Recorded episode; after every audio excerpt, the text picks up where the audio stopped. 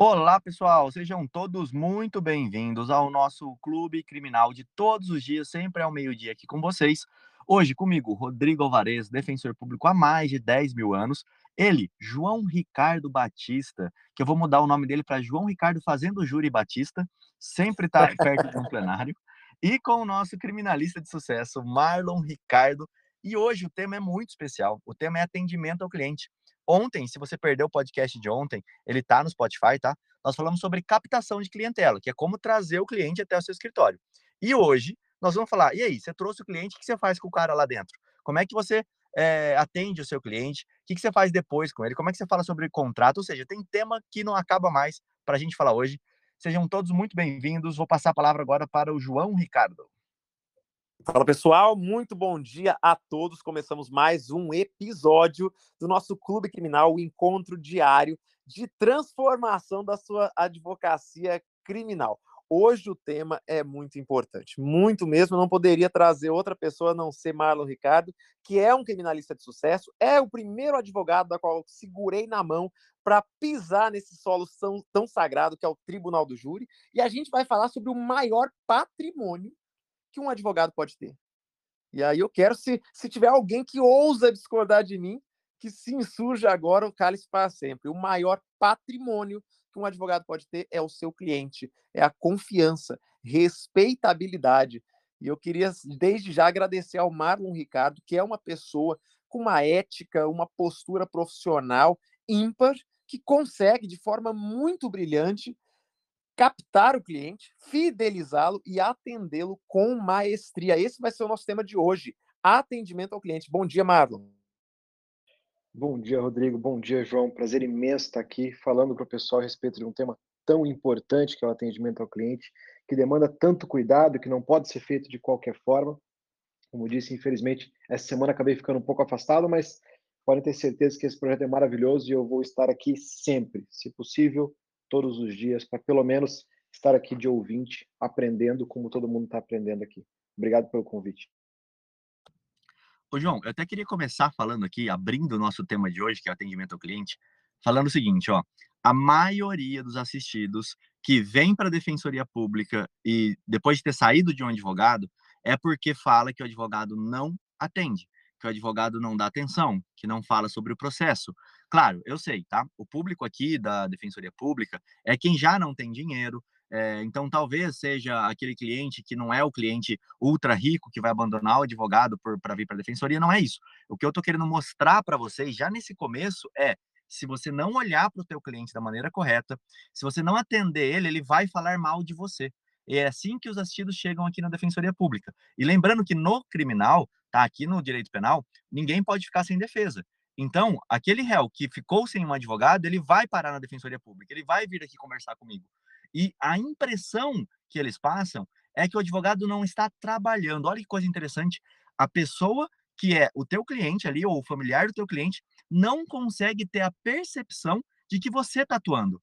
Olha que tema muito importante. Hoje é um dos temas assim mais relevantes, eu acredito, para o sucesso aí da sua advocacia. O que vocês acham sobre isso, sobre essa visão?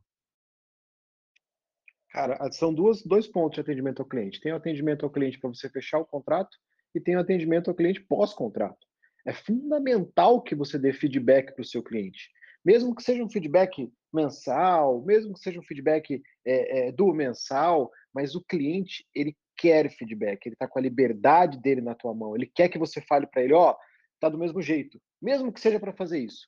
Até para você manter-se na memória daquele cliente, isso é importante. Mesmo que não tenha efeito no sentido daquele cliente é um cliente que não se importaria, mas você tá de dois em dois meses ali, de mês em mês, se você conseguir, às vezes até mais, falando para aquele cliente, ó, oh, seu processo está assim, seu processo está assado, é, o andamento, o próximo passo vai ser esse, você está fidelizando aquele cliente que você já conseguiu, fazendo com que ele não vá para a defensoria reclamar de você, tampouco para outro colega reclamar de você, e ainda por cima conseguindo se manter na memória daquele cliente para eventualmente ele te indicar para alguém que possa aparecer. Excelente. É, considerando o que o Marlon falou e o que o Rodrigo falou, eu acho que é interessante a gente fazer um, uma, uma breve digressão ao que foi dito ontem. Poxa, um cliente falando bem de você pode trazer clientes, é muito bom. Mas um cliente falando mal de você é uma tragédia na sua jornada jurídica. E a gente está tratando de direito criminal, direito penal. Então, o advogado, os advogados que correm risco, né, por falta de integridade, por desonestidade, até mesmo por inércia, seja qual for o risco que o advogado sofre, geralmente é, esse risco começa com mal entendido, começa com alguma, alguma falta de, de falta de ética na conduta do advogado. E eu particularmente acho que é, falar mal de um advogado, o cliente sair insatisfeito, não é só perda de clientes, é um risco também. Então, eu acho que inicialmente a gente deve tomar cuidado também com isso. Nosso cliente satisfeito é segurança, é, não só pessoal, mas segurança de uma é a garantia de uma boa advocacia gerenciada de uma maneira de uma maneira próspera, né? Então, o cliente sim é o nosso principal patrimônio, ganhar a sua confiança é o nosso principal objetivo. Cara, eu queria usar uma frase aqui que eu acho assim, eu não gosto muito dessa frase, mas eu vou usar ela porque ela representa bem, tá? É aquela frase que fala o seguinte: a mulher de César não basta ser honesta, ela tem que parecer honesta. Por que eu tô usando essa expressão?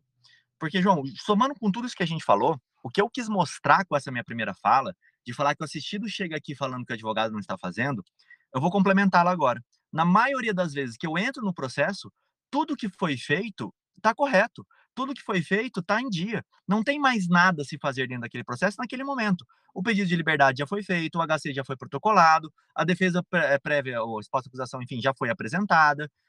Tá tudo correto. Só que aquela pessoa que é o cliente, ele não teve a percepção que aquele advogado estava trabalhando, que aquele advogado estava fazendo o processo dele. Então, olha que coisa interessante. Muitas vezes o processo está correto, tudo foi feito, tudo que podia ser feito foi feito. Mas por conta do advogado não divulgar isso para o cliente dele, por conta, às vezes, do advogado não querer atender aquele cliente que às vezes é chato mesmo, que às vezes vem todo dia, por conta de não ter um setor, talvez, no escritório, ou uma pessoa responsável, pode ser até um estagiário, talvez, que comunique os clientes de tudo que está acontecendo no processo, a cada 15 dias, a cada 30 dias, uh, dentro de uma periodicidade, a gente vai falar mais sobre isso aqui no decorrer, muitas vezes a pessoa não consegue ter a visão de que você está trabalhando. E isso vai ser ruim para você dentro do seu trabalho, tá? É, e eu quero deixar bem claro aqui que eu nunca tendo ninguém que tenha advogado constituído. Eu não olho, não faço isso, mas entendam que os, o, as pessoas vêm na defensoria e vão em outro advogado com essa mesma é, exigência pedido, tá? Olha aí para ver se meu advogado está fazendo alguma coisa, porque ele não está fazendo.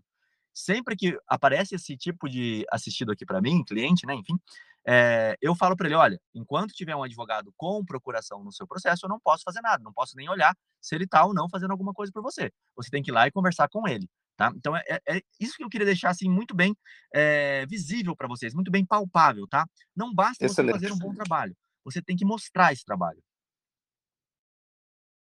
Excelente. E o momento que, que eu acho que é o principal que a gente pode tratar aqui é o momento que você ontem vocês aprenderam a trazer o cliente até você e hoje nós vamos tentar entender como é que funciona, se tem algum mecanismo para você melhorar o momento que o cliente está na tua frente, ele está sentado na tua frente. E aí, será que eu tenho que falar o preço logo de cara? O cliente, às vezes, ele chega nessa. É, é o cliente curiosão, né? Ele chega, doutor, mas eu quero saber quanto você vai me cobrar para ver se eu vou ficar sentado aqui ou não qual que é o jogo de cintura, se tem alguma emoção que seja importante de você utilizar. Nós temos tantas emoções em relação a um atendimento criminal, nós podemos trabalhar com o medo, nós podemos trabalhar com a esperança, claro que tudo com parcimônia, tudo com cuidado, tudo com ética, mas são coisas que você tem que usar dentro do seu atendimento para você tentar fechar aquele contrato, para você fazer com que aquele cliente, que às vezes chegou até você por uma indicação, às vezes ele chegou até você porque encontrou o seu nome no Google, às vezes ele chegou até você porque ele veio de um resultado que você obteve em outro processo, em outro momento, mas o importante é que ele está na tua frente. E quando ele está na tua frente, você tem que saber o que dizer, quando dizer, por que dizer e por que é relevante falar daquilo naquele momento, para que você não corra o risco de ter um cliente à sua frente e perdê-lo porque ele não sentiu confiança em você. Isso, com certeza, é uma das coisas mais importantes. E a primeira dica, com certeza, é: nunca, em hipótese alguma, diga no momento inicial qual é o seu preço. Não importa o quanto o seu cliente peça, não diga para ele o seu preço no momento. O único preço que o cliente tem que saber, antes de tudo, é o preço da sua consulta. O preço do seu trabalho, do que você vai fazer em um eventual processo, você não, não tem nem como dizer. Que ele vai chegar para você numa pergunta de preço, ele vai dizer quanto você cobra para fazer uma liberdade. Mas depende. Quanto que você cobra para fazer o meu processo, para cuidar do meu processo, para cuidar dessa situação? Depende. Se você não tem nem como você passar o preço para ele de imediato. Se você é um advogado que acha que dá para funcionar cobrando de forma tabelada, todo processo tem o mesmo valor, qualquer liberdade tem o mesmo valor, qualquer situação tem o mesmo valor, você vai tomar prejuízo. Porque uma liberdade é, de um procedimento simples é uma coisa, uma liberdade de um procedimento midiático é outra coisa, uma liberdade de um procedimento pequeno é uma coisa, uma liberdade de um procedimento grande é outra coisa. Então, quando o cliente chega para você e fala, olha, eu quero saber primeiro quanto que você vai me cobrar, quanto você vai cobrar para pegar o processo, é o momento de você puxar ele de volta e falar assim, olha, não é assim, vamos, conversar, qual é o seu nome, seu nome é tal, então vamos conversar a respeito do seu caso. Me explica o seu caso. Faz o cliente falar. Deixa esse cliente se desenvolver. Cria com ele uma relação de empatia. Eu sei que nós temos tempo escasso. A gente fica muito grato, inclusive, tenho certeza que o Rodrigo e o João compartilham comigo dessa gratidão de vocês que estão aqui, ficam aqui por uma hora, deixando uma hora do seu dia que só tem 24 horas para compartilhar, para aprender, para estar tá compartilhando com outras pessoas. E o cliente, ele às vezes ele acha que você tem todo o tempo do mundo, mas para o cliente é fundamental que você demonstre ter o tempo que é necessário para fazer aquele atendimento. Então, a primeira, o primeiro ponto que você vai começar o seu atendimento é pedir para o cliente contar o que aconteceu. E nesse ponto é importante você fazer sim as suas anotações, porque isso vai ser relevante para você passar para ele uma dinâmica posterior. É importante que você, às vezes, faça alguma interrupção mínima para fazer uma pergunta, mas aqui a gente tem que fazer um cuidado. E aí eu quero a opinião de vocês, Rodrigo e João. Esse cuidado é quando o cliente começa a falar, naturalmente a sua cabeça, que é uma cabeça que está virada, voltada para o caso, se ele começa a fugir um pouco da dinâmica do caso, você acaba tentando ficar trazendo ele de volta, porque você não quer perder tempo. Então ele está falando lá, ele veio para falar de, uma, de, de, um procedimento relacionado à violência doméstica. Aí ele começa a falar que a mulher dele traiu ele, que a mulher dele não cuida do filho, que a mulher dele não faz o que não sei o que com a pensão. E a tendência natural do advogado é interromper. É falar para esse cara, não, vamos, vamos até o caso aqui. Eu não quero saber se a sua mulher é, é, é, te traiu ou não te traiu, porque isso não vai ser relevante para o processo. Eu quero saber se você bateu nela ou não bateu. E eu, pelo menos, particularmente, eu entendo que a gente tem que agir um pouco como psicólogo nesse momento e deixar o cliente falar, porque isso vai ser fundamental para desenvolver essa relação de empatia. O que, que vocês acham? Não, excelente. Na verdade, o, a contratação ela é um movimento, é um, um fenômeno emocional. E eu percebo muitas vezes que o cliente, é, o que fideliza o cliente a você não é necessariamente nem habilidade técnica. E muitas vezes não, não é o renome. Às vezes é a atenção. O ser humano ele é carente, ele precisa né, de, de sentir cuidado. E quando o cliente, ali naquele momento, ele se sente protegido, ele se sente cuidado, ele tem a devida atenção, ele ganha a confiança. E quantas vezes eu, nos meus atendimentos, no momento de jogar o contrato na frente dele, uma caneta e o preço, aquele momento era só um exaurimento, né? A gente sabe, por exemplo, no iter crimes, que o fato se consuma e aí alguns tipos penais a gente tem o exaurimento, né? Depois da consumação. E ali no, no, no, contrato, quantas vezes a assinatura do contrato, a anuência expressa dele através da assinatura, é só um exaurimento de algo que, de uma certeza que ele já tinha muito antes, né? Então, eu costumo dizer que o atendimento do cliente, ele não é só quando o cliente está na sua frente. Ele acontece no primeiro momento quando você recebe a ligação, a forma com que ele chega no seu escritório, a impressão que ele tem ao ser atendido pela sua secretária, se você tiver, é, a experiência que ele tem ali e, e, e, sobretudo, o momento que ele está na sua frente, quando você consegue imprimir. Aí é caso a caso, né? Mas geralmente só de dar devida atenção a ele, deixar ele falar, como o Marlon está tá dizendo aqui, falar de tudo que ele precisa, desabafar muitas vezes, mostrar os dramas, aquilo ali é a vida dele que ele está ali confiando nas suas mãos. E quantas vezes eu vejo o advogado atido exclusivamente às situações relacionadas a, a processualístico ou, aos aspectos jurídicos, e eles esquecem que a confiança do cliente não está atrelada especificamente ao processo. Né? Então, uh, uh, eu acho que esse é um momento importante de construção da confiança com o cliente. E falando, um, falando um pouquinho, só para. Vocês estão me ouvindo? Uhum, pode falar, dele. Tô te ouvindo. Ah, então beleza. É, só para complementar aqui da parte da neurociência, o que o Marlon falou, que é muito interessante, tá? Que é como funciona o cérebro da pessoa. É, se você chega e dá o preço, se você fala um preço, todo mundo, independente do preço que você dá, vai pensar, putz, tá caro, pode ficar mais barato. Por quê? Porque ele não tem referência. A pessoa não consegue ter nenhuma base, nenhuma referência do que é o teu trabalho, de quanto custa isso. Para você, tudo bem, você está acostumado a cobrar o valor que você cobra. Se eu falar para você que, pra... vou dar um exemplo, tá? Pro Joãozinho, não é esse João aqui, fazer uma liberdade custa 30 mil reais. Isso é caro ou barato para você? Depende. Depende da referência de preço que você tem, do que, que ele faz, qual é a autoridade que essa pessoa tem. Então, se você já dá um preço logo de cara, e eu falar agora para você que o Joãozinho, na verdade, ele não vai cobrar os 30, ele vai cobrar de você 2 mil reais. A pessoa vai achar que está barato, porque ela teve primeiro uma referência de preço que é 30, e depois ela teve outra que é 2. Mas, ao mesmo tempo, ela pode pensar, poxa, por que, que o outro é tão mais caro assim? Será que é muito melhor? Então, se você dá o preço logo de cara, sem precificar antes, sem dar uma referência do que vai ser feito, sem a pessoa entender da sua autoridade, você vai acabar assustando aquela pessoa, independente do valor que você falar. 500 reais é caro para fazer uma liberdade. 5 mil reais é caro, 30 mil reais é caro, 100 mil reais é caro. Depende da precificação que foi feita antes, da, do nível que você colocou o seu preço antes de você falar isso. E o segundo ponto que o Marlon tocou, falando também aqui da parte de neurociência, que é você deixar o cliente falar, você conversar, entender a história dele, atuar mesmo como se fosse um psicólogo ali. Isso faz com que o cliente tenha confiança em você. E cada vez que ele fala alguma coisa, cada vez que ele dá pequenos avanços com você, cada vez que ele fala pequenos sims, você vai convencendo ele, ele vai ficando mais próximo de, de chegar a um acordo com você, de fechar, de gostar mais de você.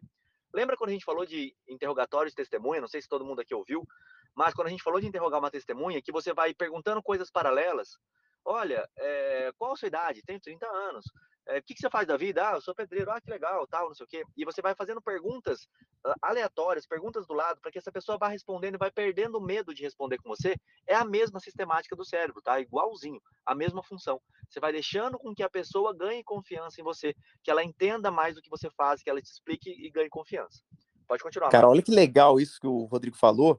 É, tecnicamente, o nome disso aqui é, é muito aproximado a heurísticas de aproximação. São respostas provisórias que acabam por culminar na resposta final. Então você vai dando pequenas concessões, respostas que a pessoa tem condição de responder de maneira automática, né, os sims que ela vai dando durante aquele atendimento, e ao final, o sim que você realmente espera é que ela confie em você e fala: Você confia em mim a ponto de assinar esse contrato? Ele responde o sim mais difícil, né?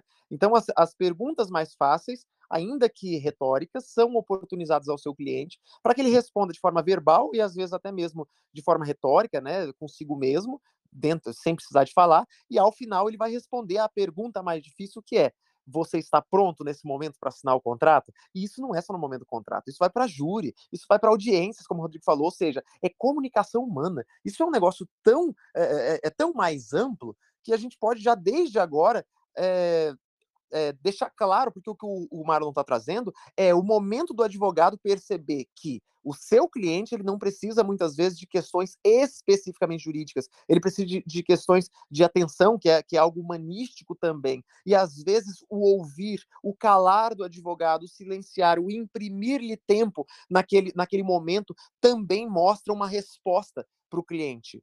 O cliente pergunta internamente, às vezes nem você, não é nem você advogado naquele atendimento vai perguntar para ele: esse advogado cuida de mim? Esse advogado é atencioso? Automaticamente o, o seu cliente ali no seu íntimo, às vezes não de forma expressa, mas de forma tácita, essa pergunta já é respondida para ele. É, o meu advogado cuida de mim, o meu advogado é atencioso. E isso sim é uma das respostas provisórias. São heurísticas de aproximação fundamentais para a resposta final, que é a assinatura do contrato, ou seja, a resposta final, você confia no advogado a ponto de assinar o contrato? Vale a pena assinar esse contrato? A resposta final é sim, a partir de respostas provisórias previamente apresentadas a ele, ainda que tacitamente. Só para é, concluir isso do Marlon, Marlon, só para não perder o fio da meada, eu quero dar só um exemplo. Tem um seriado na Netflix, é, não um seriado, na verdade é, é um episódio praticamente, né? que chama The Push. Ele é de um cara chamado Darren Brown. Se vocês quiserem, eu vou postar no meu stories, depois vocês passam lá no Criminal na Prática, vai estar tá lá no stories, tá? A capinha para você poder ver. E ele mostra, o Darren Brown, ele é, é trabalha com programação neurolinguística, hipnose, enfim, várias coisas. Mas o que, que eu quero que você perceba, se você assistir isso? Ele faz uma pessoa matar outra. Claro que é tudo, são atores que estão envolvidos, tá? A pessoa que vai é, matar a outra ali dentro, ou não, né? Dependendo, enfim. Depois vocês assistam que é bem curioso. Ela é uma pessoa real, tá? E como é que começa esse processo dele? Ele vai explicar tudo isso dentro desse seriado que chama The Push. É, ele começa, por exemplo, fazendo com que a pessoa sirva canapés que tem presunto para pessoas vegetarianas. É um pequeno sim da pessoa ali, olha, isso aqui é, coloca no prato vegetariano. Aí o cara que está ali trabalhando com, com essa pessoa que está contratada, né, a pessoa que não sabe de nada, fala assim, não, peraí, mas tem presunto, o vegetariano não come. Ah, mas ninguém vai ver, eles nem vão sentir, põe aí no meio. E aí a pessoa fala o primeiro sim o primeiro sim equivocado. E com isso ele vai aumentando, aumentando, aumentando, aumentando, até que ele chega no momento de uma pessoa é, cometer ou não um crime. Então é, é, muito interessante assistir isso daí, chama The Push. Eu vou colocar lá no meu stories para você entender como é que funciona essas pequenas concessões. Mas pode continuar, Marlon. Legal, cara. Gostei desse seriado. Pode ter certeza que eu vou, vou buscar também. É, então, o próximo passo, o primeiro passo, a gente tem que tentar, porque como são, são vários momentos, além de vários sims, além de, de várias situações, e um, uma questão dessa do sim é muito interessante, que é a questão do cobrar ou não cobrar consulta. Claro que é, um, é uma questão polêmica, alguns cobram, outros não cobram. Eu entendo que a pessoa tem que cobrar, até por causa disso. Porque você já consegue um primeiro sim. Estou disposto a pagar 200, 300, 400, 500, mil, 10 mil reais pela sua consulta. Isso faz com que o seu cliente não falte, isso faz com que o seu cliente venha para conversar com você com mais disposição, isso espanta aquele que já não queria ser o seu cliente, que só estava ali para te consultar e para saber a sua opinião a respeito de uma coisa, mas não estava com disponibilidade de te contratar. E ainda por cima, isso faz com que no momento do peso, se vai te contratar ou não, o cliente leve em consideração o fato de que ele já te deu dinheiro. Então, se por acaso ele não te contratar, ele perde completamente esse dinheiro. Mas um próximo momento em relação ao atendimento, é também uma situação que, que, que é polêmica, depois eu vou querer a opinião de vocês, porque o advogado, ele tem, infelizmente, acredito que a maioria dos que estão aqui não tenham isso, porque nós somos pessoas da advocacia compartilhada, pessoas que não estamos é, é, querendo guardar o conhecimento para nós, não queremos guardar isso é, dentro do nosso coração para que a gente possa, ao contrário, compartilhar isso com outras pessoas, que é explicar para o cliente de forma detalhada. Essa semana eu tenho um, um, aluno do Criminalistas que mandou a mensagem que ele fechou um contrato excepcional, um, um puta contrato. É um, é um é um cara com dois anos de profissão que ele tirou o processo de um, de um outro advogado gigante. E isso numa conversa com o cliente, conversando sobre outra coisa, sobre outra situação. E conversando com aquela pessoa, com aquela pessoa que depois virou seu cliente, e conversando, entrando no, no mérito do caso, ele falou: não, esse caso, esse, esse tipo de caso é um caso que funciona assim, esse tipo de caso é um caso que normalmente caminha desse jeito, é um tipo de caso em que normalmente as estratégias mais importantes são esse tipo de estratégia.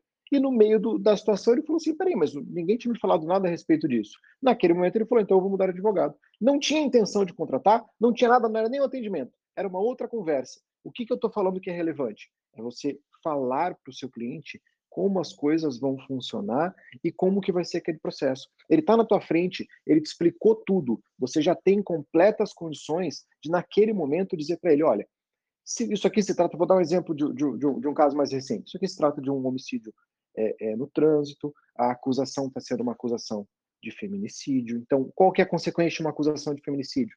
É que ele vai a júri. Então, o procedimento disso aqui vai ser: esse procedimento vai ser distribuído para um juiz é, é, da vara do júri, vai para um promotor da vara do júri, pode ser denunciado por um crime que vai a júri, a pena do júri é de X a Y. O risco que tem disso aqui a júri é um risco muito grande, porque o passado do seu filho é o passado XYZ. Porém, nós temos como objetivo e temos como possibilidade desconstruir isso para que isso venha a ser denunciado por um homicídio culposo. Então é fundamental, e aí você começa a falar do que você já vai fazer eu vou fazer agora? Eu teria que ir atrás de câmera, ir atrás de fazer uma investigação defensiva, ir atrás de, de uma dinâmica, buscar a imprensa para tentar inverter a narrativa. Isso tudo em uma conversa, claro que eu estou exemplificando e resumindo muito, mas em uma conversa com o seu cliente que vai durar ali uma hora, você vai explicar para o seu cliente o que você vai fazer. E qual que, é o, qual que é o problema e por que muitos não fazem? Por medo. Por medo do teu cliente ouvir tudo que você vai fazer ali, levar para um outro advogado e dizer para esse advogado tudo que você disse que seria feito, aí você tem mais autoridade que esse novo advogado, e o advogado vai falar assim: não, mas se o Marlon falou que tem que fazer desse jeito, então eu vou fazer, e você perdeu o cliente para um advogado, e esse advogado vai fazer tudo que você disse que teria que ser feito. A gente tem que colocar em mente, pessoal, que o que é nosso é nosso. Se você desenvolveu a sua autoridade, se você fizer um bom atendimento, se você mostrar para aquele cliente que você é essencial para resolver aquele problema dele, ele vai te contratar. E se por acaso ele não te contratar, tudo bem, acontece. Você não vai fechar 100% dos seus contratos. Então, se por acaso esse cliente ele for para outro advogado e disser tudo que você disse para ele e esse outro advogado aplicar, tudo bem. Primeiro que não vai funcionar, porque você passa uma visão muito inicial, você nem estudou os autos ainda, você não não está atuando naquele processo, as coisas podem pivotar de uma hora para outra, e aquele advogado que pegou aquelas informações daquele jeito, possivelmente vai ficar que nem barata tonta, não vai saber o que fazer, porque ele pegou tudo pronto, ele não raciocinou para construir aquela situação.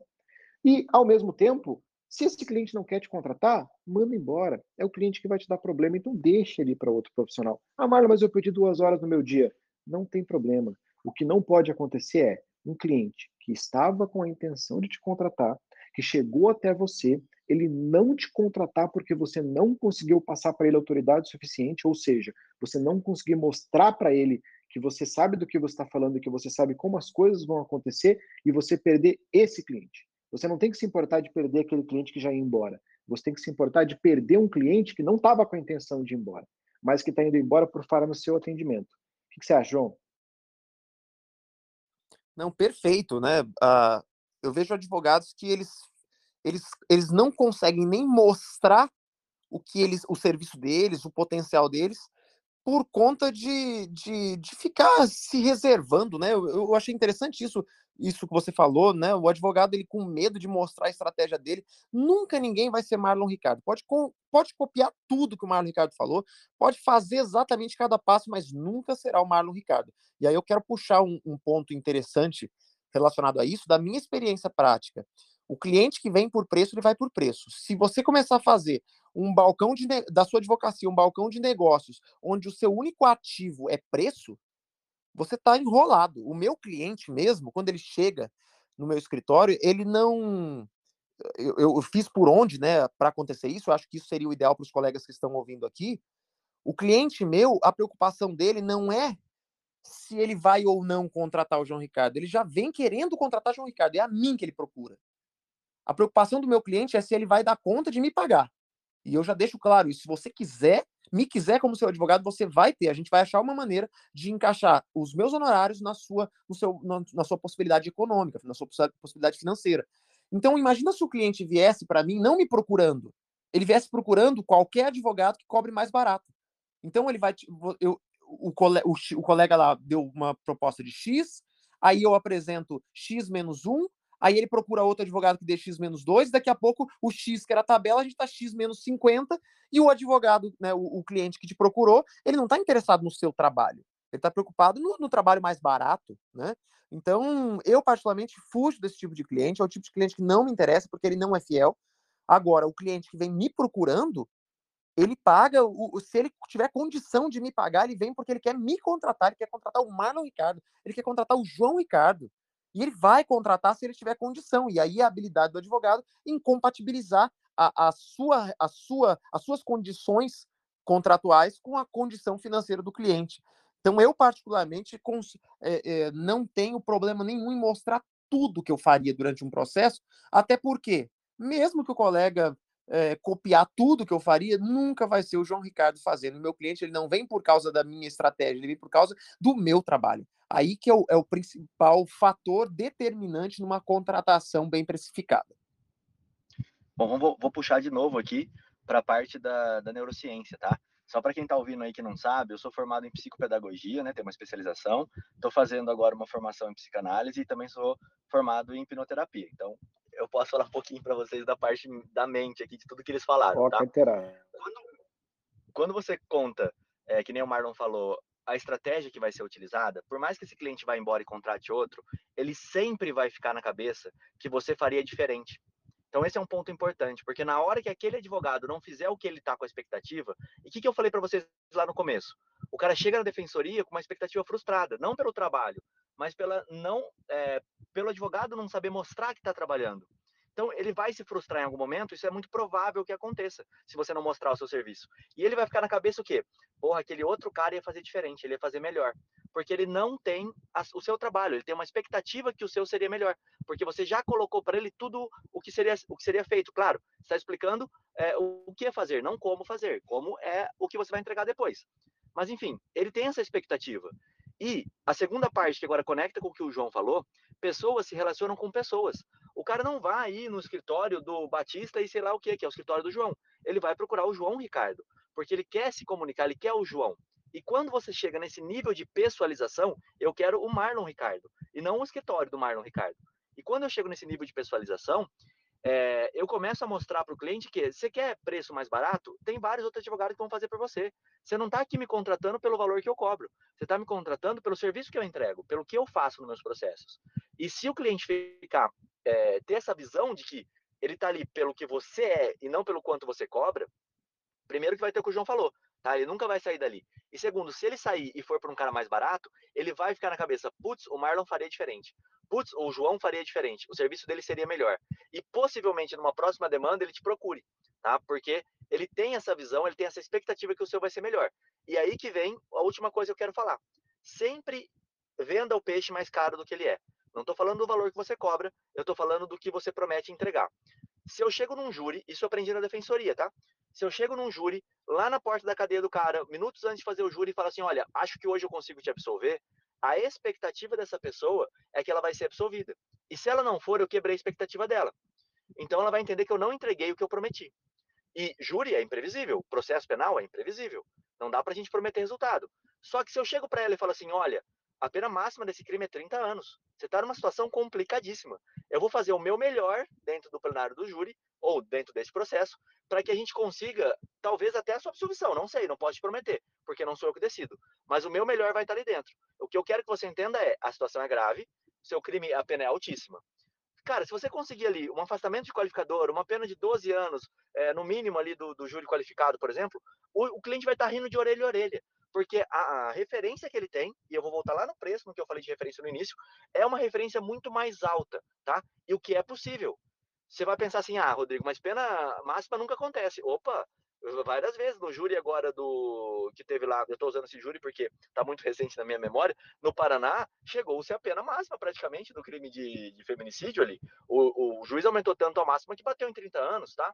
Um júri completamente difícil, é, que a defesa foi super bem, teve três votos favoráveis por um voto que não conseguiu a tese que queria implementar, mas mesmo assim, olha só, se tivesse prometido que ia conseguir a tese, o pessoal ia sair de lá, o cliente ia sair de lá falando, putz, não conseguiu nada. Olha, olha a diferença, né? A, a visão dessa perspectiva que é muito interessante. Pode continuar, João, Marlon. Você falou de um ponto importante, Rodrigo, que seria o próximo que eu ia dizer atendimento, que é a questão da emoção. Porque eu eu vejo o atendimento como um misto de basicamente duas grandes emoções vão fazer o cliente fechar o contrato com você ou não. Primeira, medo, segunda, esperança. O problema é que alguns advogados entendem que a esperança é muito mais forte e acabam prometendo que não vão cumprir, prometendo qualquer coisa, porque não tem como a gente prometer, nunca devemos fazer isso, né? E outros advogados, eles entendem que o medo é mais importante e eles engrandecem esse medo.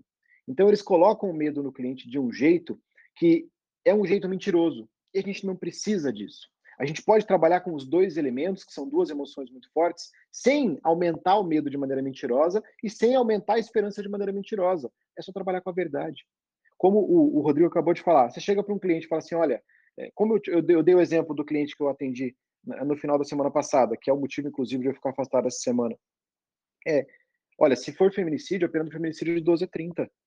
Então é uma pena muito alta, 12 anos, é, é, pode ser aumentada porque pode surgir alguma coisa, porque pode usar o passado, se cai num juiz que tem uma mão mais pesada, ele pode aumentar a pena, ele vai ficar muito tempo preso. Só isso, eu não menti, é suficiente para você colocar medo no cliente. E é a verdade. E você não tem por que ocultar a verdade do cliente. E aí você vem com a esperança. Olha, mas existe a possibilidade de você ir por um outro caminho. O nosso objetivo tem que ser esse caminho. O nosso objetivo tem que ser desclassificar esse crime, tirar do homicídio doloso, jogar no homicídio culposo. Isso vai ter tal impacto. Você não disse que vai conseguir. Você disse que é a possibilidade que você enxerga e é por isso que você vai lutar. E você já nesse momento conseguiu trabalhar com as duas principais emoções. O medo, trazendo a verdade, que é o risco que aquele processo tem, às vezes um risco patrimonial, tem um risco de arresto, tem um risco de sequestro. Você traz esse risco para aquele cliente, que é o risco verdadeiro, porque é o que a lei diz, e do outro lado você traz a esperança, que vem com a sua autoridade e com o que você pretende, o que você vislumbra de fazer naquele processo. Qual que é o seu objetivo? Aonde você vai? Por que caminho você vai? Porque aí você gera esperança no cliente. Se você conseguir medo e esperança em um mesmo atendimento, a possibilidade de você fechar o contrato é muito grande. Você não vai fechar o contrato se efetivamente aquele cara não tiver como te pagar.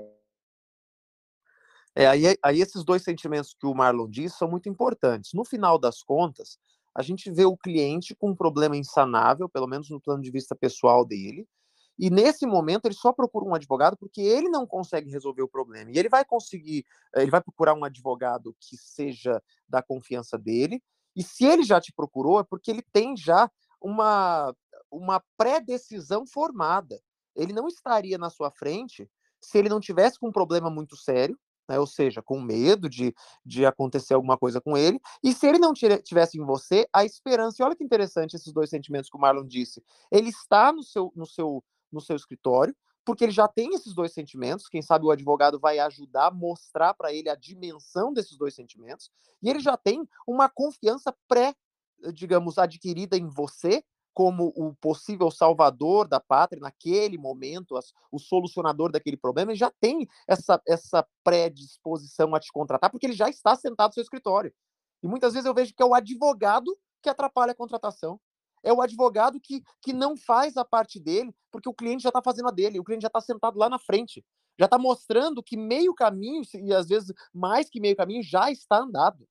Né? E quantas vezes o advogado acaba por demover do cliente esses sentimentos naturais de contratação, que são a esperança de um bom resultado, tendo você como advogado solucionador dos seus problemas, e o receio, o medo, né, que ele está naquele momento frente a um problema que ele sozinho não consegue solucionar.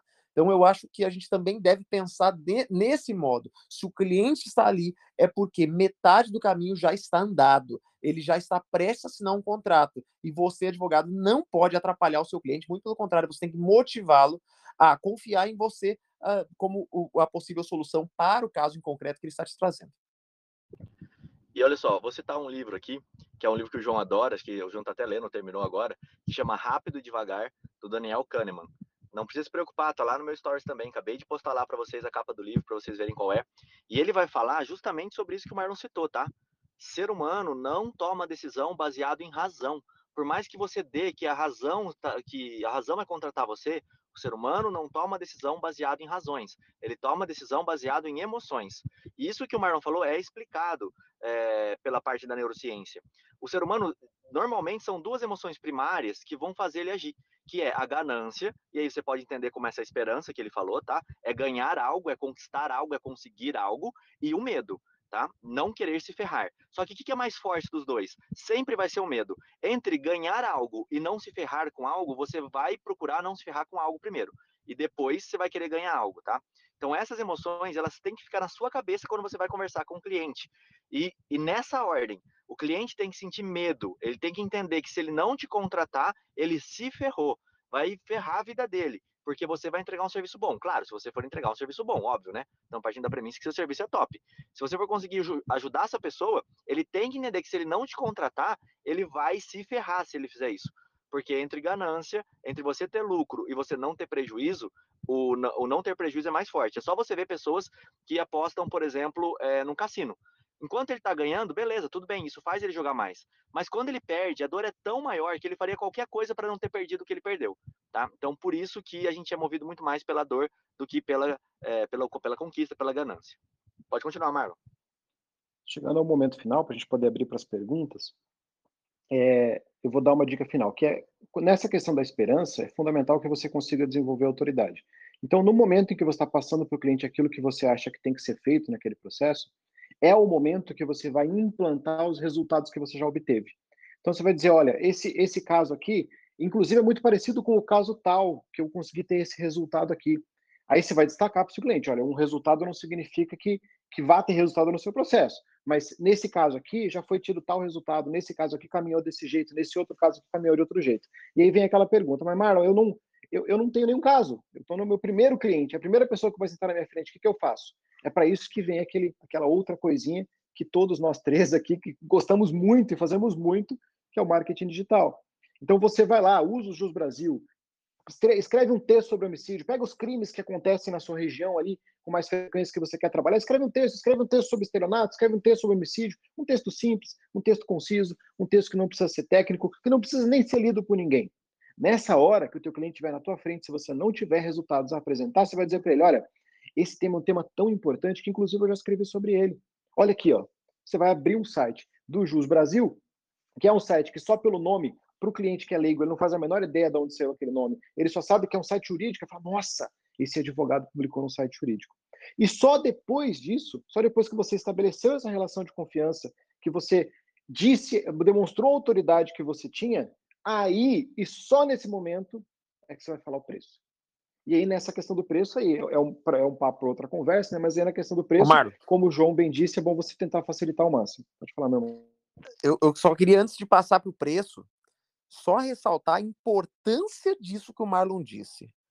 Basicamente, o que ele está mostrando para a gente é que o cliente, quando ele está na fase final de contratação, quando ele está ali, ó, quase se convencendo, quem sabe uma ajudinha chamada prova social é um elemento de confirmação, é onde você vai ter a, que o cliente vai ter a certeza que você é o advogado. Até porque até o momento do convencimento dele, ele tem incertezas ainda que pequenas.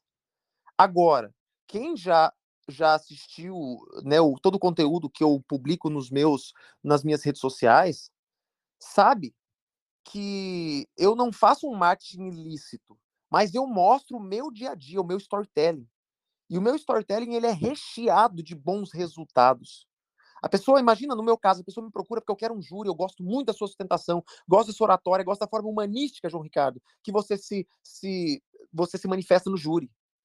Agora, esse cliente que me procura, que ele quer, o João Ricardo, ele acompanha diariamente inúmeras provas sociais, de inúmeros resultados positivos depois de um júri, de inúmeras famílias transformadas, de inúmeros destinos que estariam fadados ao fracasso e ao, e ao cárcere, e agora estão ali famílias reintegradas, né? Então, nesse momento, quando, quando eu estou com um cliente ali na minha frente, agora vindo de forma prática, como o, o, o Marlon falou, o cliente está ali com uma tese, digamos assim, que o, o, caso dele seja de tese de legítima defesa. E eu mostro para o cliente, inclusive, essa é a minha sustentação. E, e ele, se ele não viu, mostro um vídeo para ele ver, poxa, é assim que o João Ricardo sustenta a legítima defesa. E talvez lá no, no Instagram, na publicação, eu não vou ter o resultado daquilo. Mas eu falo, inclusive, nesse caso, você gostou da sustentação? Inclusive, nesse caso, o réu foi absolvido e o conselho de sentença acolheu a tese defensiva.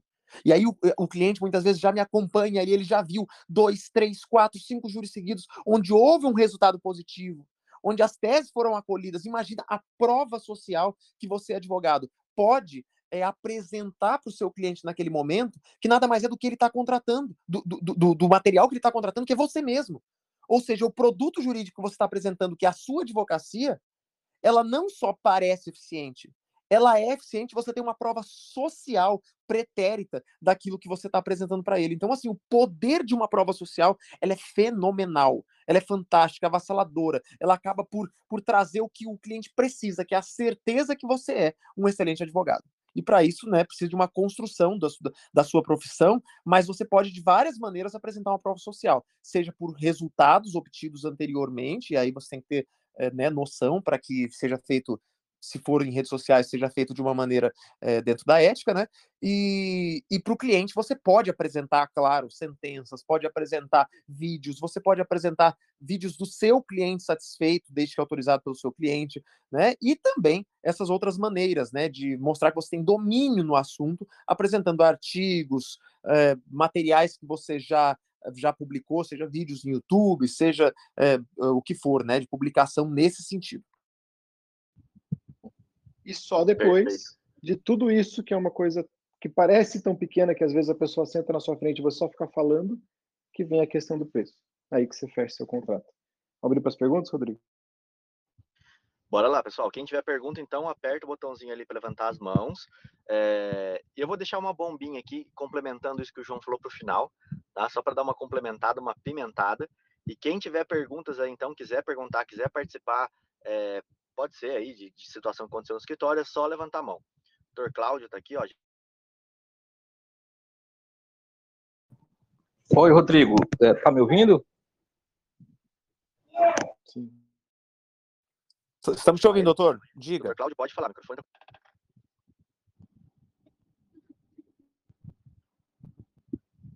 Seu microfone está aberto, doutor Cláudio. Pode falar. Abra o microfone e fale que nós estamos te ouvindo. Pronto, boa tarde, João Ricardo, boa tarde, Marlon, é, Rodrigo, sempre uma grande satisfação estar falando com, participando aí com vocês, certo? É, é, pela, eu tenho 47 anos, né, sou advogado há quase seis anos, e assim, ouvindo aí é, o que vocês estão falando, eu me utilizo muito, não sei se pela minha experiência de vida, né, pelo aquilo que eu fiz durante o meu tempo de é, fora da advocacia, né, eu utilizo muito essas experiências, né, uh, o que me serve muito para agora. Mas, assim, uh, eu corroboro com todas as informações que vocês estão aí passando, né? Mas, principalmente, uh, essas questões que clientes, muitas vezes, eles buscam é, preço, né? Assim, eu realmente me encontro em muitas situações, eu não sei quais são as experiências que vocês podem passar, mas no meu, no meu caso, eu ainda advogo muito para as pessoas de, é, de pouca condição financeira, né? E por conta disso, eu me vejo em muitas situações, né, às vezes até de abandonar a casa, porque eu vejo, assim, um, às vezes a falta de coleguismo de outros advogados, em que eles uh, queimam o filme de um, por exemplo, o cara já é meu cliente, né, eu já consegui algum resultado, mas aconteceu alguma coisa com outro parente dele, e aí quando eles me procuram, eu faço todos esses esboços que vocês fazem, eh, disseram aí, eu mostro alguns resultados, né? Eu, eu não dou preço também assim que começa a falar, eu começo a falar do processo, eu digo aonde um processo pode chegar, que fase os processos é, vão ter, por exemplo, numa preventiva, né? Até que ponto a gente pode atuar, precificar no final para dizer, olha, o que está em risco aqui não é o dinheiro, né? Conta alguns casos de pessoas que às vezes pagam é, valores bem, bem altos é, por conta da, da, liberdade, enquanto eles estão brigando por preço, eu mostro que a liberdade, né, os dois valores principais que nós temos na nossa que nós temos, né, que é a nossa vida e a nossa liberdade, o que é que está em jogo, né? Eu às vezes me coloco no exemplo, eu digo, olha, se eu tivesse preso e eu tivesse aqui um milhão de dólares, eu daria pela minha liberdade, porque aí quantos exemplos de quando eu estou dentro das unidades prisionais, o que que acontece, o que é que eu tenho visto, né? Ali é para dar uma impressão, né? impressionar um pouco aquele cliente que a questão às vezes não é, é unicamente o valor, né? Mas sim o que que está em jogo, é que trabalho a gente se propõe, porque eu vejo muitos colegas, eles já me dizem assim, tá? Olha, alguém me ligar para eu ir na delegacia, já digo quanto é que eu vou. Se não, se não me pagar, eu não vou. E eu não, eu faço uma tratativa bonitinha, vejo a condição, né? Vejo a questão da confiança. Graças a Deus, até hoje, ninguém nunca me enganou, porque assim, eu trato a coisa com muita fidelidade. Eu dou atenção ao máximo aos meus clientes. Sabe, são essas experiências que, assim, confirmadas com a que vocês estão passando ainda muito além da, das que eu já faço, né? Eu sempre tenho visto que os meus resultados vão melhorando. Eu consigo convencer os clientes a, a partir das informações que eu transmito para ele. Eu vejo no olhar dele que eles acreditaram é, no que eu estou falando, sabe? E, a, e no final eu acabo fechando com o cliente, sabe? E é só para passar essas informações, para confirmar uh, de uma forma corroborativa com vocês, né? E mais uma vez agradecer a vocês pelos ensinamentos. Sou fã de carteirinha. Eu, não, eu deixo de almoçar, mas eu não deixo de ouvir esse podcast, que assim só tem é, incrementado a advocacia para mim. Meus resultados têm sido cada vez melhores em decorrência de vocês, sabe? Eu acho que isso não é um podcast, é uma, é uma aula mesmo, porque é isso que uh, ah, para mim serve, sabe? Eu digo para todo mundo, ah, vou participar de uma aula, não de um podcast. Então, muito obrigado, Rodrigo. Uh, o que vocês têm feito aí por nós é, assim, é impagável, tá? Muito obrigado e era isso. Cara, show de bola. Muito obrigado, Cláudio, aí, pelas suas palavras. Pode falar, Marlon. Eu falei que feedback legal para mostrar que o projeto de vocês tem que ser incentivado e está ajudando muita gente. Poxa, Cláudio, fico muito feliz com as suas palavras. Que bom que de alguma maneira você tem se sentido agregado, né? E esse nosso encontro realmente tem transformado a vida de inúmeros criminalistas por todo o Brasil. Eu fico muito feliz por, pelas suas palavras. Muito obrigado. Show de bola. Também vai estar aberto aqui agora o microfone para o Guilherme. Não sei se ele já está pronto para falar. Pessoal, é, só queria falar para vocês que esse aqui é só o primeiro nível da coisa, tá? Quem é membro lá da nossa comunidade, o pessoal que já está há um tempão com a gente, que sempre está acompanhando também, é, se você quiser ser membro, é só você entrar no criminalnaprática.com.br. Lá você vai ter um grupo para poder participar e a gente sempre prega isso, que essa advocacia colaborativa ela é o mais importante, tá? Essa ajuda, essa troca. Então, se você quiser conhecer esse outro projeto nosso também, só entra lá. Pode falar, Guilherme. Olá, doutores. Boa tarde. Guilherme fala aqui do Paraná, de Maringá. É, doutores, o papo está muito bom, inclusive eu tenho um atendimento daqui a pouco para fazer, e muitas das é, orientações que vocês colocaram aí eu já utilizo, né? Primeiro, explorar o caso com o cliente, saber todos os detalhes, né, para depois colocar o valor, obviamente. E assim, nesse atendimento que eu vou fazer agora, específico, ele é de homicídio, né? Então, assim, o flagrante for nessa madrugada, o cliente está lá na delegacia, e gostaria de saber dos doutores uma orientação de a gente fechar o contrato, seja por ato ou já fechar o contrato completo. Sei lá, eu penso em, às vezes, trabalhar, fechar um contrato para trabalhar no inquérito, né, e finalizando o inquérito, depois fecha outro contrato para o processo, ou se já tentaria segurar, né, fechar esse contrato com o cliente do início até a pronúncia, enfim, eu acho que o João Ricardo pode me orientar mais especificamente nesse assunto. Perfeito, Guilherme. Homicídio é um, é um, um, um tema, né, um assunto, uma, uma área que eu mexo muito, tá? E quando a gente fala de homicídio, a gente tem que falar sobre dilação probatória também, né? As provas, elas são produzidas muitas vezes durante uma investigação e, e também durante a instrução se produz muita prova. Então, há casos onde fica patente, evidente, a principal tese da defesa, que vai ser sustentada lá no plenário, no flagrante. Quando a gente tem uma certeza do que está acontecendo, a gente sabe onde a gente está pisando, claro, ali a depender da confiança do cliente, do tipo de cliente, você até pode é, fazer um contrato até o plenário. Eu costumo fazer até o plenário. Por quê? A fase recursal é outro contrato, é outro tipo de trabalho. Então, eu acho que em alguns casos, quando há certeza Ó, olha só, é difícil, tá? Certeza de que você vai ter uma tese até o final, você já sabe qual caminho vai, vai acontecer, que tipo de prova que vai ser produzida e o que vai ser encontrado. Aí você pode, quem sabe, começar a pensar fechar um contrato até o final. Existem os meus clientes que eles têm tanta confiança em mim que eles falam: você vai ser o meu advogado do júri, se tiver júri, né? Então, independente do que for, eles já sabem qual que é a minha tabela e tal, como que eu faço as minhas cobranças. E, e no final das contas, contrato não é só valor de honorário. Contrato é trabalho que você vai ter. Contrato é a relação de tempo que você vai ter com seu cliente. Né? Então, eu, particularmente, costumo no flagrante, a gente não tem uma certeza de tudo que vai acontecer. Eu fecho meu flagrante com o cliente, geralmente costumo fazer, fechar flagrante e custódia junto, porque é o primeiro momento para conseguir a liberdade do cliente. Então, muitas vezes, você faz todo um trabalho em flagrante e não faz a custódia, e quem for fazer a custódia vai se utilizar do seu trabalho no flagrante para conseguir a liberdade. Então, aí o outro leva os louros de um trabalho seu e eu, eu particularmente costumo sempre, sempre, eu fecho com o cliente sempre que possível, flagrante e custódia junto, porque é o primeiro momento do, do, do da, da, prisão ali, do, do, caso, né, os momentos mais embrionários, e você como advogado, se conseguir êxito ali, com certeza você vai ser o advogado do inquérito e do processo, tá, se houver processo. Nos processos de. Nos, nos, casos onde há uma investigação densa, que vão ser feitas muitas, muitas perícias, que há necessidade realmente de um advogado atuar ali numa investigação defensiva em paralelo, se possível, aí eu, eu, eu fecho no segundo momento, depois da custódia, esse momento do inquérito. Inclusive, é importante o advogado entender que se ele tem êxito no inquérito, pode haver uma cláusula de êxito, né? E um bom trabalho no, no inquérito, ele, ele, ele, ele protege o cliente, ele poupa o cliente de um processo judicial, o cliente fica muito satisfeito, inclusive, para pagar essa eventual cláusula de êxito, caso ele seja desindiciado ou não seja processado. Agora, a maioria dos processos, a gente tem é, um processo que vai vir, né?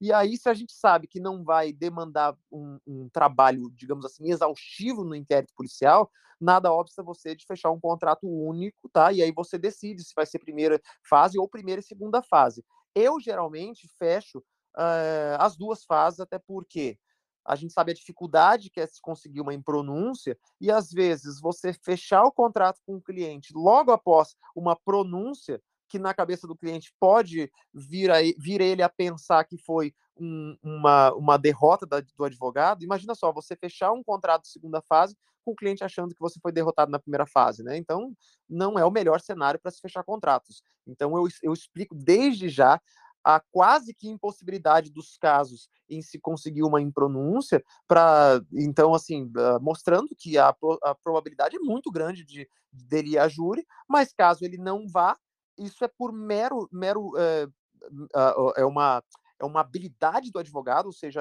é, é, é a partir da minha é, a, a, da minha expertise no processo de conseguir essa, essa não pronúncia, né? E isso não mudaria os valores do contrato. Então, geralmente eu fecho já até o plenário, né? Em casos onde eu sei que vai para plenário, onde eu sei que vai ter processo, mas cada caso é um caso. Então, eu analiso nesses aspectos. Primeiro, cobro flagrante custódia.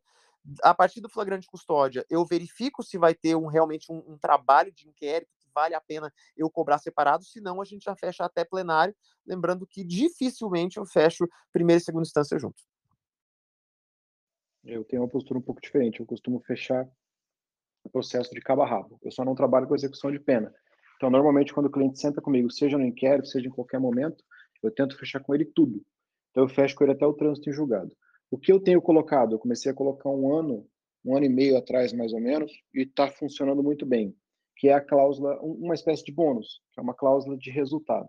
Então, por exemplo, caso eu consiga atuar em pronúncia num processo de júri, eu coloquei nesse caso agora do final de semana, por exemplo, se por acaso eu conseguir fazer com que o caso não vá a júri popular, porque vá ser desclassificado antes por homicídio culposo, seja na denúncia, a denúncia sendo por homicídio culposo, ou seja, eventualmente sendo uma denúncia por homicídio doloso, uma eventual impronúncia ou, ou, ou não vá a plenária de alguma forma, né?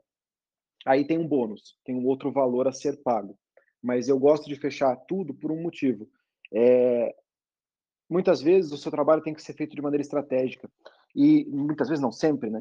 E às vezes essa estratégia ela tem que sempre ficar transparente para o cliente, mas às vezes não é o que o cliente quer, é o que ele precisa.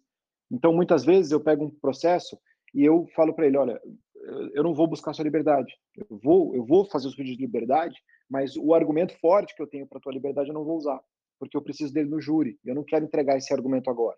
Então vai ser mais difícil de você sair, mas eu vou ter um argumento mais forte no júri. Então, para evitar esses, essas pequenas decepções que ele vai ter com, ah, entrei com a liberdade, perdi, entrei com o HC, perdi, mesmo ele sabendo antes que a possibilidade era mínima, porque você não ia usar o argumento forte, isso cria pequenas decepções que podem fazer com que ele abandone você. Então, uma pronúncia, o João deixou muito claro que ele avisa para o cliente que é quase certa a pronúncia. Mas mesmo você avisando, às vezes o cliente chega lá e fala, puxa, mas será que outro advogado não teria conseguido a pronúncia? E isso tem o risco de você perder aquele cliente. E se por acaso o cliente quiser me abandonar porque ele foi pronunciado, ele já me contratou, eu já tive um valor a receber, já tive um valor recebido, já tenho uma cláusula no meu contrato relacionado à quantidade de devolução que vai haver de valor e se vai haver alguma devolução de valor, então fica a critério do cliente. Se ele quiser sair, que eu saia do processo porque ele não gostou do meu trabalho por algum motivo, tudo bem. Mas se ele quiser fazer isso, o meu honorário, os valores, os valores que eu cobro, eles já foram garantidos no começo porque eu fechei um contrato de cabo a rabo. Eu só deixo claro desde o começo que não não está incluído viagens, deslocamentos e assim por diante, claro, em época que não tinha pandemia, que era mais frequente, ou é, a execução de pena, que é uma área que eu não atuo. Cara, e olha como esse, esse caso, ele amarra tudo que a gente falou até agora, né? É muito interessante isso. Porque se você for picar o processo e falar ato por ato, para a pessoa, olha uma estratégia de venda interessante. Você explicar para ela que, olha, um pedido de liberdade é tanto, participação na audiência de custódia é tanto, para acompanhar um inquérito, fazer uma investigação defensiva é tanto, fora, claro, os profissionais, para atuar e fazer uma defesa, a primeira defesa, depois a alegação, depois o júri. Se você somar tudo isso, vai dar um valor alto. Tá? Mesmo se você pegar a tabela, vai dar um valor legal assim para você mostrar. E aí você pode usar isso como referência, foi o que eu falei antes. Olha, eu tenho que cada ato vai custar tanto para você você vai ter que pagar cada advogado diferente. Agora, claro, se você quiser fechar comigo o processo todo, do começo ao fim, é, eu posso fazer uma condição um pouco melhor, porque eu já sei como eu vou atuar. E aí entra o medo. Se eu que vou atuar do flagrante até o final do seu processo, eu tenho uma linha de raciocínio, uma linha de provas.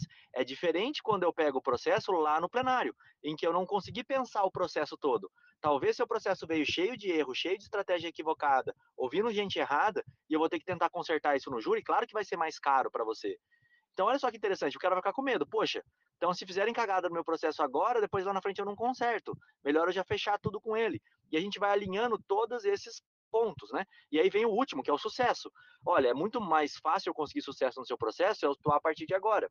E aí, eu vou usar até minha bomba já, a bomba que eu tinha guardado, porque o João e o Marlon falaram algo que é, assim, de fundamental importância para vocês e que talvez não ficou, é, talvez teve gente que não pegou. O João falou cláusula de êxito e o Marlon falou ali um bônus, se ele conseguir determinado ponto. Pessoal, olha que interessante. Você tirar o cara, é, absolver o cara ou não deixar ele ser denunciado é muito melhor do que ele ir a júri. Só que vai ser muito mais barato para ele se ele contratar por ato, certo? se você conseguir tirar ele, é, não o processo dele não acontecer. Então, um processo que ia custar 100 mil, às vezes ficou por 10, que era só a liberdade, vamos dizer assim. É, então, você tem que mostrar para o seu cliente que, quando você fecha o processo inteiro, você vai tentar resolver o processo o mais rápido possível para ele. E que muita gente que for pegar um ato só, ele talvez, né, talvez, é sempre um, um, talvez, não tenha tanto interesse em que haja o que o processo acabe mais cedo, porque cada ato vai ser, vai custar mais. Então eu, eu ganho mais se eu chegar até o júri, até o plenário, do que eu ganharia se eu terminasse o processo na pronúncia. Se você explicar isso e o cliente conseguir enxergar isso, claro que ele vai fechar com você o processo todo, porque para ele é muito melhor não ir para júri. E ele vai gastar menos e vai acabar não indo para júri. Então, ó, essas cláusulas de êxito, elas existem por quê? Porque quando eu chego até determinado ponto é muito melhor. Claro que eu quero tirar você aqui na delegacia, não preciso fazer a custódia. Só que se eu não fizer a custódia, você vai pagar muito menos. Então é melhor que, se eu conseguir fazer você não ir à custódia, você me pague um bônus. Tá? É essa a ideia deles ali que eu queria deixar assim muito clara para vocês, porque isso é precificação, isso é referência, é eu dar um preço para eles, algo real que vai custar mais caro e depois mostrar que ele tem uma alternativa de pagar menos. Era, era mais ou menos por aí. Não sei se vocês querem complementar Rodrigo, alguma coisa. Essa cláusula de êxito, ela é uma cláusula importante também para o advogado indiretamente não ser punido pelo seu, pela sua eficiência, tá? Imagina que você contratasse por fase, primeira fase, depois segunda fase. Aí você consegue a pronúncia, uh, indiretamente você estaria punido pela ineficiência, ou seja, você não ganharia numa segunda fase porque você foi eficiente na primeira. Então, a cláusula de êxito, de alguma maneira, compensa isso com um cliente extremamente satisfeito, justamente porque vai evitar, ele vai poupar-lhe a segunda fase e ele vai ver a eficiência do advogado. Então, é o tipo de cláusula que ele quer pagar, justamente porque ele quer ter o êxito. É, eu não gosto de correr o risco de o cliente sequer pensar que eu não fiz o meu trabalho direito para conseguir ter que fazer um recurso depois. Por isso que eu, eu já deixo isso claro para o meu cliente no primeiro dia. Eu falo, olha, eu cobro desse jeito porque você tem que ter certeza que se eu conseguir resolver o seu processo amanhã, se eu conseguir fazer uma mágica absoluta e resolver esse processo amanhã, eu estou no lucro. Mas se por acaso o seu processo durar no tempo normal, eu não estou ganhando absolutamente nada mais para isso. Eu só vou ganhar mais se eu conseguir tal resultado. Perfeito, perfeito. Vamos subir aqui o Railton Amorim para falar conosco. Seu microfone está aberto, doutor. Pode falar. Boa tarde, doutores. Sempre ótimo ver coisas novas que engrandecem a nossa advocacia, os nossos pares que estão tá aqui aprendendo sempre. A minha pergunta é sempre voltada aqui na, na região, porque eu não sei como que é das, das demais. Quando vocês se deparam é, que o cliente quer você, confia no seu trabalho, mas ele começa a comparar com outros ou a pedir descontos. Qual é a forma ética que vocês atuam ou como que vocês abordam esse tipo de cliente? Se eu puder começar, eu não forneço desconto. Então, se o cliente, é, ele, eu, eu, eu sou meio chato em relação a essas coisas. Então, se por acaso o cliente fala assim, não, doutor, mas o fulano de tal disse que vai acontecer assim, eu falo, olha, cada, cada advogado tem uma atuação diferente, o senhor tem que ter confiança no seu advogado. Se por acaso o senhor confiou no que eu falei, o senhor acredita no que eu vou falar, é a mim que o senhor tem que contratar. Eu não vou brigar por preço, eu não vou dizer que o trabalho dele é melhor ou pior que o meu. Ele pode ser um advogado muito melhor do que eu e só não cobrar como eu cobro. Mas o que eu estou lhe mostrando são os meus resultados, o que eu estou lhe mostrando é o meu passado e é aquilo que eu pretendo fazer no seu processo. Se o senhor tiver interesse em me contratar, tudo bem, mas se o senhor precisar contratar outra pessoa, não tem problema. O senhor pode contratar outra pessoa, o senhor pode ir lá. Só que se por acaso o seu processo ele não for feito da forma como eu estou falando agora e eventualmente não tiver um bom resultado, infelizmente eu não vou poder lhe atender, porque eu só vou pegar o processo se eu puder dirimir esse processo, deixar esse processo no caminho que eu pretendo. Se por acaso for para pegar o processo, já sabendo que eu não vou ter o resultado que eu espero, eu prefiro não pegar. Então eu tento trabalhar com essa situação de ou me contrata agora ou não vai conseguir me contratar no futuro, mas de forma nenhuma eu entro na briga de preço. Eu costumo dizer, inclusive, antes de falar o meu preço, falar assim: olha, com certeza, se o senhor procurar, o senhor não precisa nem procurar muito, o senhor vai ser a gente que cobra 10% do que eu estou te cobrando. Mas a questão é: o senhor está disposto a colocar a sua vida, a sua liberdade nas mãos de alguém que não valoriza o próprio trabalho? Isso antes dele fazer qualquer tipo de comparação, antes mesmo de eu falar alguma coisa. Olha, excelente. O Marlon falou sobre preço e eu quero falar agora sobre o aspecto que você falou sobre comparar você com outro advogado. É, eu vou me utilizar como exemplo, mas entenda isso como, como uma modéstia total, tá bom? É, eh, não entendam que é uma comparação, mas digamos assim, que alguém me comparasse com outro tribuno, tá bom? Vamos pegar qualquer um exemplo aqui, ó. Por exemplo, Écio Quaresma, que é um, que é uma, é um, é um ícone, assim, uma referência para mim, tá? Me considero um menino perto da, de toda a experiência que esse gigante uh, já trilhou na tribuna.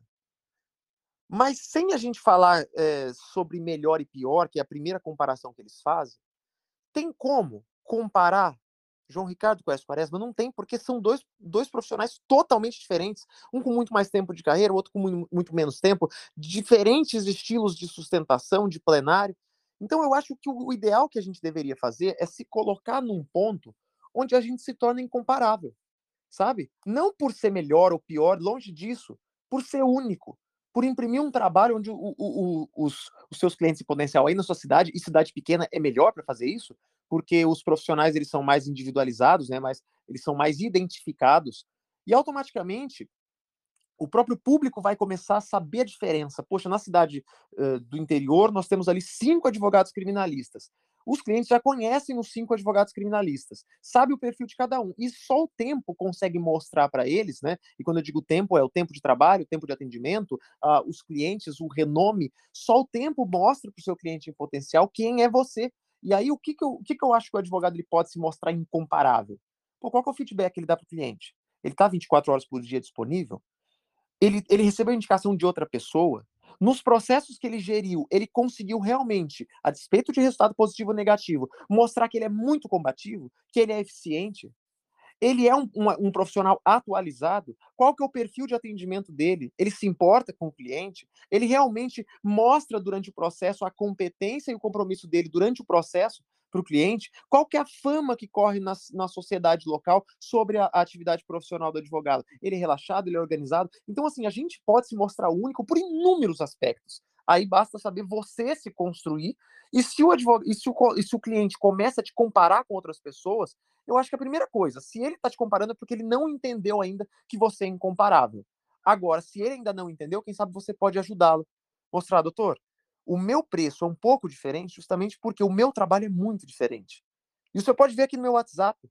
O senhor vai ter uma resposta todos os dias. Talvez eu não responda imediatamente, porque eu vou estar numa audiência, vou estar atendendo alguém, vou estar num presídio, mas o senhor nunca vai dormir sem uma resposta do advogado né? Mostrar que o senhor, olha aqui, ó, os processos que eu tô aqui meu, na minha gaveta, tá tudo aqui em cima da minha mesa. Eu cuido de um a um, manualmente, não mando ninguém fazer. Então, é, eu acho que é um trabalho nosso também ajudar o cliente, não convencê-lo disso, mas ajudar ele observar que nós somos incomparáveis. Só mais uma outra pergunta, é, abordando esse tema. É, vieram falando o doutor João Ricardo, doutor Marlon, até para que outros também possam entender, sobre a, a, questão do bônus, do êxito. Como, como, como que, se o cliente ele não aceita porque fala que já está pagando pelo serviço, como que vocês abordam ele nesse sistema do bônus? Ele fala assim, não, vou pagar para você fazer o serviço, é, esse que é seus honorários, eu estou concordando com o valor, mas eu não concordo com o bônus. Vocês retiram da cláusula ou vocês tentam um outro argumento? Não retiro, não. A condição que eu coloco do contrato inicial é a condição final. No máximo, eu retiro trabalho para retirar valor. Então, eu falo, ó, então, é que eu não, eu não gosto de trabalhar por fase. É muito raro acontecer isso.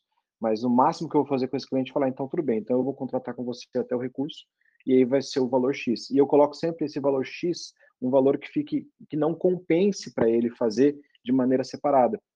Então, o valor total é um valor de, vamos supor, de 100 mil, e o valor X para eu levar o processo até o recurso é de 80. Então vale a pena ele pagar mais 20 mil para ter o processo todo. Eu não tiro essa cláusula porque eu deixo muito claro para o cliente que essa cláusula existe efetivamente para que tenha mais empenho, existe efetivamente para que tenha uma vantagem e que para esse cliente mesmo acredite que para ele é mais interessante me pagar alguma coisa ao final para que na cabeça dele, na mente, na questão do psicológico dele, ele acredite que eu vá me empenhar mais por aquilo, mesmo que para mim não faça diferença. Confesso que eu coloco a cláusula é, é, de bônus não com tanta expectativa de recebê-la ao final, porque é aquela questão de valor, né? O teu valor é ótimo enquanto você pode resolver o problema do cliente. Depois que você já resolveu, já é aquele pensamento, mas qualquer um faria a mesma coisa. E aí talvez ele não fique tão empolgado para te pagar. Então essa cláusula não é algo que seja fundamental para eu receber o valor que eu acho que eu tenho direito por aquele processo. É um valor completamente bônus.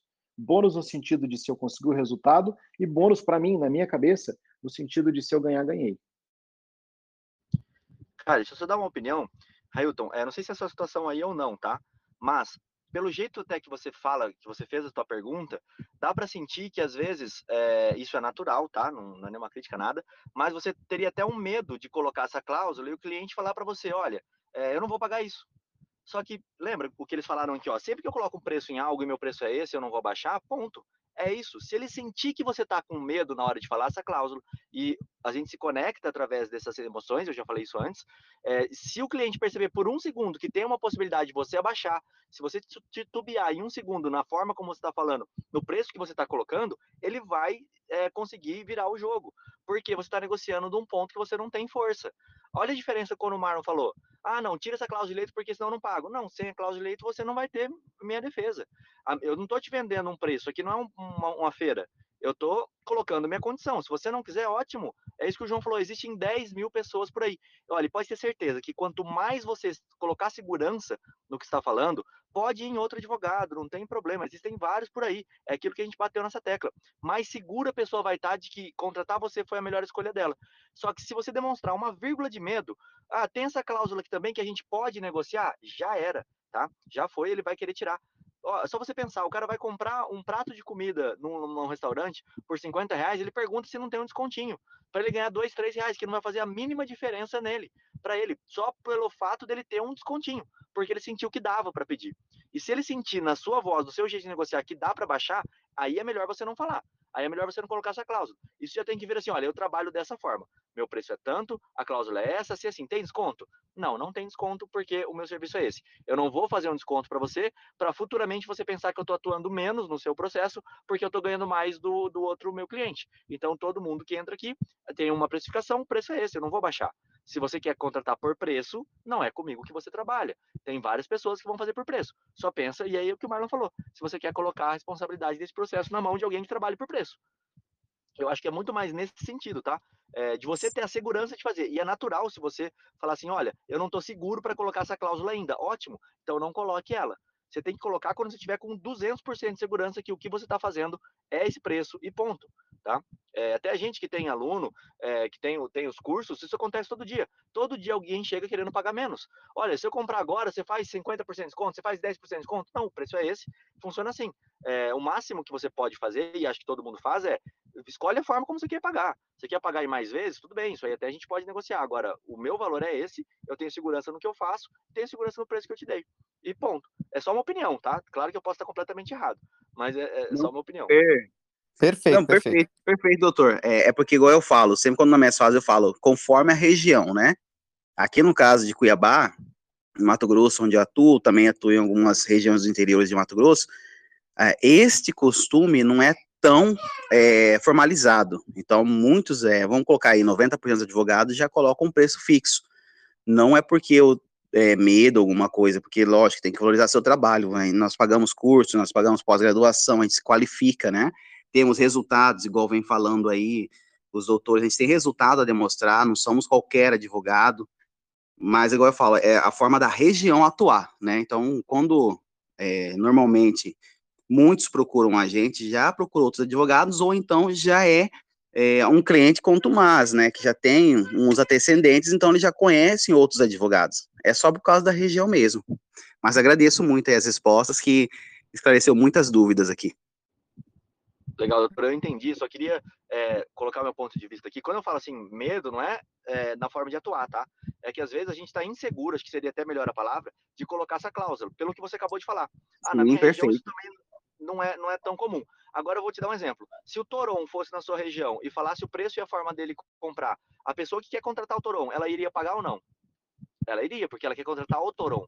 E acho que essa é a mudança de chave que a gente tem que ter. As pessoas estão contratando o Railton pelo trabalho que ele faz e pela forma como ele advoga, e não pela condição que ele está pagando.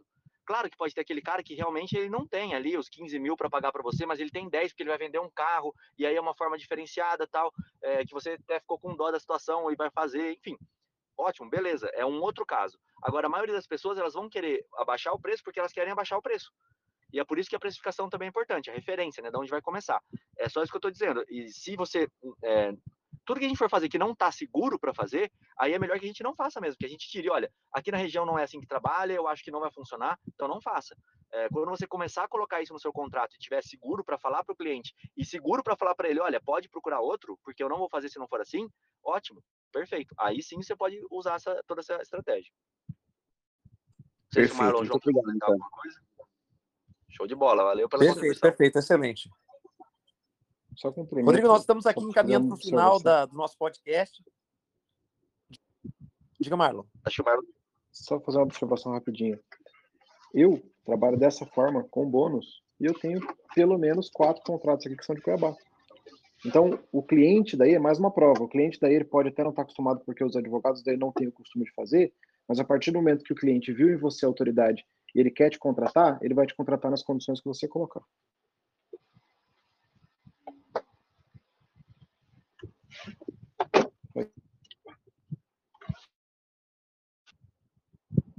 Oi, cortou ou só foi só para mim? Não conseguiu me ouvir? Eu, eu, eu consegui até a parte que estava falando ali do contrato, que você tem contrato lá em Cuiabá, faz a cláusula de bônus, enfim. É só isso, que o cliente, quando ele, quando ele vai, independente de, de da região ser uma, um costume ou não, como você disse do Toron ou de qualquer outro advogado, quando o cliente quer te contratar, ele viu a autoridade em você, ele vai te contratar independente da, de, da forma como for colocada a situação. Porque ele quer contratar você. As condições ali são, são só um detalhe para ele naquele momento. Perfeito. Acho que o João deve ter dado alguma, deve ter caído ali. É, bom, mas enfim, já passamos aqui muito do nosso horário. Você tá por aí? É, bom, mas já passamos muito aqui do nosso horário. Queria agradecer a todo mundo que ficou até aqui. Discussões muito, muito valiosas. É, obrigado pela contribuição de todo mundo, de todas as pessoas que estão participando aqui, tá? É a contribuição de vocês, o compartilhamento que vocês fazem sempre, que isso ajuda demais, que está levando esse podcast a conseguir trazer gente diferente, ser feito todos os dias, tá?